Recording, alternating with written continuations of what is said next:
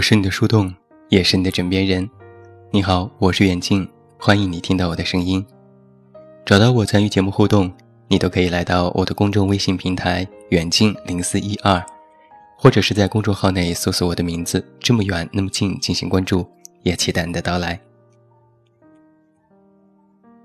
最近有事回家，和许久未见的朋友见面吃饭，像所有久别重逢的朋友一样。我们热情拥抱，彼此询问工作生活，喝酒吃饭撸串儿。酒足饭饱之后，还去 KTV 唱歌。到了半夜，依然意犹未尽。朋友带着我去现在太原最好的酒吧喝酒。我坐在五十八层的环球中心酒吧，环顾自己故乡的霓虹夜色，不由得感叹：原来家乡也变得这么好了呀。朋友看着我笑，你总是不在太原，当然感觉不出这里的变化了。现在也是要什么有什么了。一整个晚上，朋友拍了美食，拍了街道，拍了夜景，拍了酒杯，还拉着我各种自拍，然后坐在旁边静静修图。周围环境很暗，屏幕照着他的脸发亮。我看着他一阵愣神，朋友看到我在看他，问我：“你看什么？”我说：“你真好啊，吃个饭喝个酒还发图，日子过得真精致，我都懒得发了。而且你看你朋友那么多，每天热热闹闹的，真羡慕你。”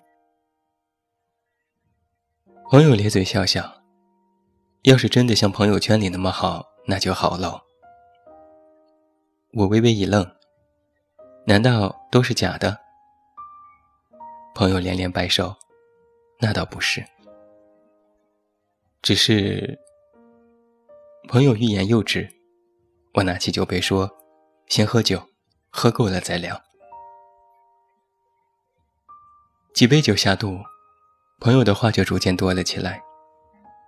聊起最近工作上的事情，也是感叹世道艰难。他是做工程代理，每天陪客户做方案，经常半夜喝得大醉，老婆也怨声载道，觉得他不顾家不顾孩子。去年年底的职称评比也没比上高级，心有不甘。朋友眼睛红红的，他问我。怎么活着就这么难呢？我没直接回答他。我问：“那你怎么也不说呢？朋友圈里也看不到任何迹象。”他微微耸耸肩，说了又怎么样？能靠得上谁呢？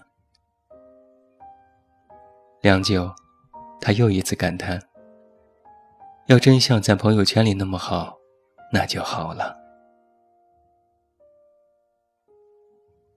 我在想，其实我们许多人，也只不过是在朋友圈里活得比较好。换句话说，是在旁人眼里活得比较好而已。就拿我这个朋友来说吧，他和我说起过，与我见面的前两天，他刚刚谈崩了一个工程，让公司损失了大笔的钱。领导严肃地批评了他，他也没吱声。回到家，老婆说要给孩子报一个早教班学游泳。他说学那个没用。老婆说小区的孩子都报了，咱不报让人看不起。报名的话一年要两万多块。就在和我见面的前一天，他在上班路上开车，一个疏忽和前面的车追尾，追尾的交通事故自己全责。自己的车又只是交了交强险，又给钱又道歉，搞得焦头烂额。在说这些事情的时候，我偷偷翻了一下他的朋友圈。被领导批评那天，他推送了几则笑话；和老婆争论那天，他发了孩子的照片，说他会叫爸爸了；出交通事故那天，他拍了蓝天说。今天天气宜人，心情很好。朋友还在喋喋不休，一杯一杯的喝酒。我劝他少喝点儿，他摆摆手说：“没事，我和老婆备过案，说今天和你喝酒了，不怕挨骂。兄弟心里苦，压力大，你就让我多喝几杯吧。”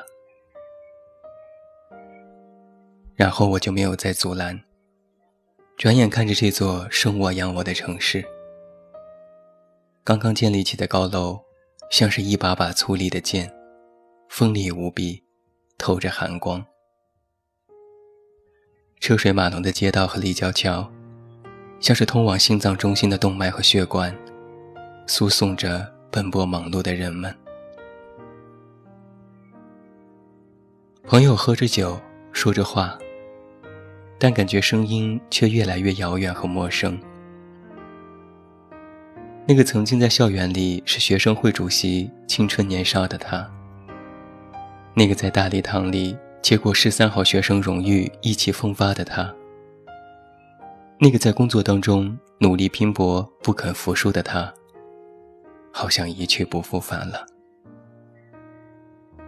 甚至，那个在朋友圈里每天发着蓝天美食的他，秀着恩爱和孩子的他。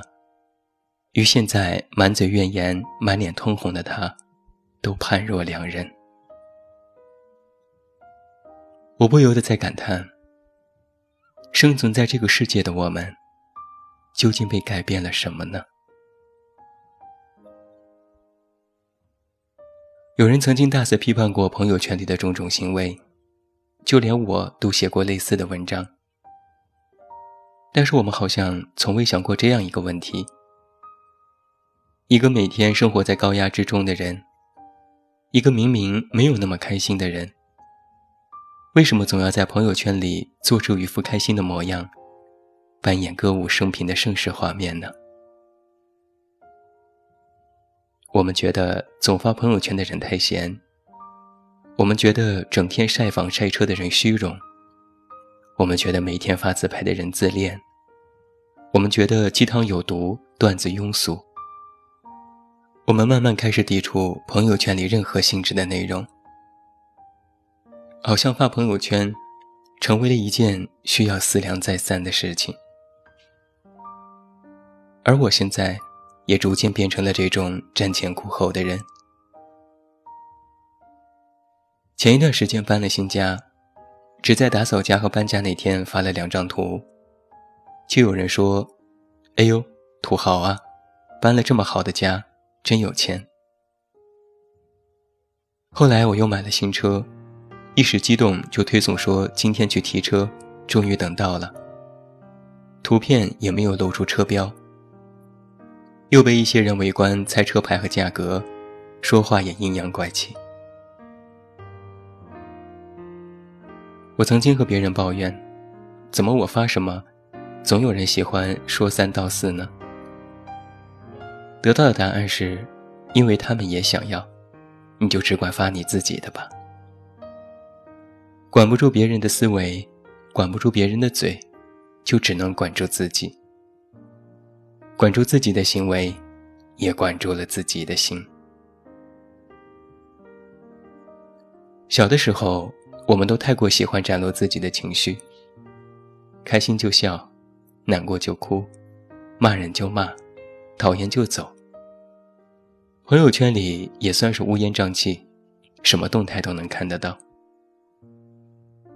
而现在再翻一翻，好像这种表露情绪的话少了，太过偏激的东西少了，甚至表达自己真实想法的也少了。更多的人和我，和我的这位朋友一样，发发老婆孩子。拍拍蓝天白云，晒晒旅途美景，转些时下热点，说些不痛不痒的话。人一旦长大，就会习惯性的把自己最坏的一面隐藏起来，将自己好的一面露出，甚至更加愿意在别人面前扮演完美的角色，躲在那些自己营造的开心氛围内。独自度过高压的日子，舔舐自己的伤口。那些四下无人的难过，那些深夜失眠的辗转反侧，那些不开心的情绪和想要发泄的心，都被长大后的自己管住了。朋友这样解释道：“不发，因为没劲。就算发了又能怎样？还给别人留下一个不够男人、斤斤计较的形象。”有人曾经问过我，这种行为算是虚荣吗？我说不算。我实在没有办法将这种行为界定为是虚荣。我觉得。它更像是一种无奈和对生活的妥协。几年前我工作太忙，经常凌晨三四点还醒着。翻到朋友圈，就常常能够看到有人发一些心情不好的话，或者也同样在加班和忙碌。可前几天凌晨我在看的时候，刚过十二点，朋友圈就已经沉寂了。没人说话，没人推送，好像所有人都消失匿迹，都睡着了。但我知道，他们依然醒着，只是不再把自己深夜里的脆弱展示给别人看了。我们或许都是这样的人吧，越来越不想把自己的脆弱、偏执展示给别人。我们在朋友圈里发着段子，打着混，看似活得一个比一个开心，一个比一个潇洒。但实际上呢？网络那端的自己，发着段子时依然面无表情，说自己开心的时候，或许正在流泪。之前我看过这样一句话：成长的标志就是不爱哭。但我觉得，成长的标志，是不爱在外人面前哭。多少文章里写，哭什么哭，要哭回家哭。苦什么苦，这个世界谁不哭？正是知道了这个世界人人都不容易，正是明白了人人都有自己一本难念的经，正是领略了无论你是成功。还是失败，贫穷还是富贵，都会有烦恼，都有无能为力的事情。于是，我们就学着接受了这种无能为力，并且把它压在了心底，不被别人察觉。我们以为不被别人知道，就会活得很好。我们以为多发一些开心的话，自己也能自欺欺人。曾经我们哭的时候，希望别人来安慰你；现在我们哭的时候，希望没人知道，没人打扰你。痛苦自己担着，难受自己受着。我们在朋友圈里说今天过得还不错，朋友都很好，晚饭也好吃，健身有成效，读书有收获，爱人更爱我。一切都圆满，可日子究竟过得好不好，真的只有自己知道。朋友曾经说：“因为转瞬即逝的东西太过珍贵，所以我们才要记录。因为那些瞬间转瞬即逝，所以才想在朋友圈被记录下来。生活有小确幸，需要去珍惜。”生活里更多的是现实，也需要我们去解决。看着你把自己生活最好的一面，像是过了滤镜一样的发在朋友圈，朋友圈就成了你生活的荣誉展示柜，永远闪闪发光，鲜艳明亮。我多希望你能过得更好，哪怕在生活不如意的时候。也能继续保持乐观和开朗。我多希望你能够坦然自若地继续做自己，想哭就哭，想笑就笑，不怕被别人看到，哪怕岁月与刻薄与荒芜相欺。我多希望啊，你能过得好，像你发的朋友圈里一样好。最后，祝你晚安，有一个好梦。我是远近，我们明天再见。像个孩子似的，深情忘不掉你的笑，对我一生很重要。这些年你过得好不好？偶尔是不是也感觉有些老？像个大人般的恋爱，有时心情糟。请你相信我在你身边，别忘了。只要你过得比我好，过得比我好，什么事都难不倒。所有快乐在你身边围绕。只要你过得比我好，过得比我好，什么事都难不倒，一直到老。